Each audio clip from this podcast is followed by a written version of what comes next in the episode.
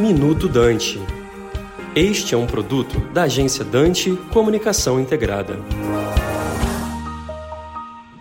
A exploração e produção de petróleo e gás em terra, a chamada atividade onshore, ganhou competitividade e escala nos últimos anos e hoje já responde por 6% da produção nacional, ou o equivalente a 150 mil barris de petróleo dia. Para se ter uma ideia, entre 2016 e 2022, essa produção em terra cresceu 30% no nosso país.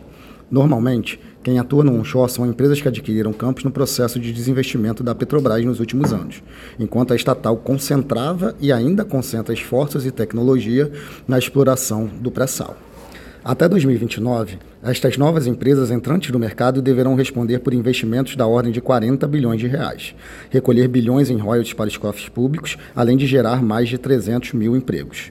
Essas novas oportunidades no mercado terrestre foram discutidas esta semana durante a segunda edição da Onshore Week, realizada pela Organização Nacional da Indústria do Petróleo, ONIP, aqui no estado de Alagoas.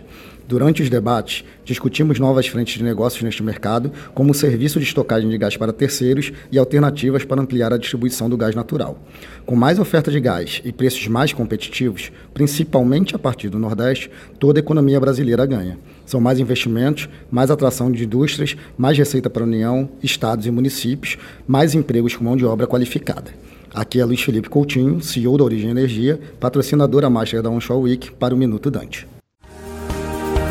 Você acabou de ouvir Minuto Dante, um produto da agência Dante Comunicação Integrada.